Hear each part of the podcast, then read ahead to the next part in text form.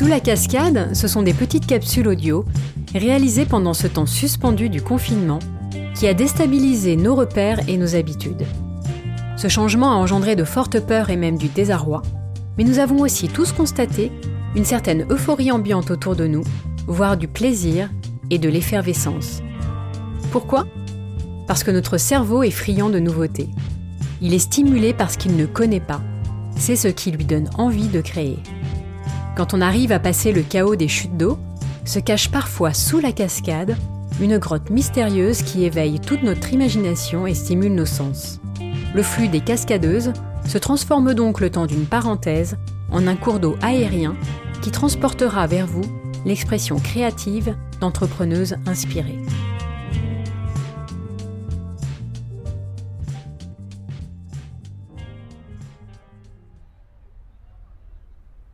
Hello, je suis Hermel Chambris et je fais de la création de contenu.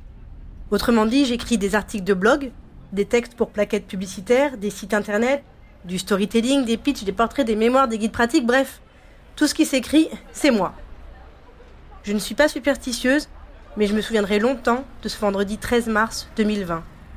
C'était pourtant une date attendue. Le livre écrit pour un de mes clients était paru la veille et on avait le feu vert de l'éditeur pour lancer la com ça a été le dernier jour normal. Après, les bars et les restos ont fermé. On est tout de même allé voter. 24 heures après, on s'est retrouvés confinés. Et on a bien compris qu'on était tous les maillons indispensables et interdépendants d'une chaîne qui se trouvait soudain à l'arrêt.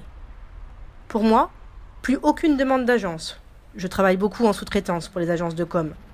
Et tous les événements sur lesquels je devais intervenir pour des conférences ou des ateliers ont été annulés. Moi qui adore l'histoire des mots, je me suis pris en pleine gorge celle du mot angine, du latin avoir les boulae. Deux jours, knockout. Le troisième, réveil de la warrior cascadeuse que je suis. En avant, pas de mollesse. Même si vous l'entendez, ma voix a encore quelques faiblesses. Alors, contrairement à la plupart, pas de sport, ni de méditation dans mon quotidien. Ça, je le fais en période normale, mais là, je n'y arrive plus. Je continue à mettre mon réveil tous les matins. Je bosse devant mon ordi, parfois en pyjama. Je prends ma douche quand je veux.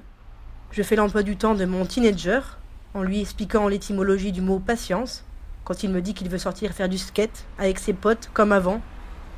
À 12h30, je chante avec Gloria Will Survive, très fort, et les fenêtres grandes ouvertes, ça fait marrer les voisins. Tous les jours, donc, je me mets au travail. Je relis tous les mails auxquels j'avais attribué le drapeau à traiter. Je réouvre de vieux dossiers sur lesquels je traîne depuis un an, parce que c'est pour moi et pas pour un client, et que ça peut attendre. Je démarche qualitativement.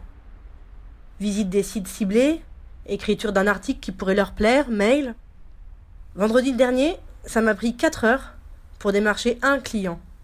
Je croyais que j'avais plein de temps, en fait, je me rends compte que depuis le début du confinement, du temps, ben j'en ai pas assez. Alors oui, baisse du chiffre, il ne faut pas que ça dure trop longtemps. Baisse des demandes clients, annulation et autres déboires. Mais ce que je retiens de tout ça, c'est qu'il faut rester focus. Focus sur ce cœur de métier qu'on aime tant et qu'on a parfois du mal à choyer. C'est le moment ou jamais. Alors j'écris tous les jours, surtout, et n'importe quoi, pour ne surtout pas perdre ma plume. Et je ne reste pas seul. Téléphone, WhatsApp, Skype, Zoom ou autre application, on continue à faire vivre les réseaux pros et on se tire le moral vers le haut. Il faut se tenir prêt, prête, à leur reprise, y croire et l'espérer même si tout aura changé. Et peut-être surtout parce que tout aura changé.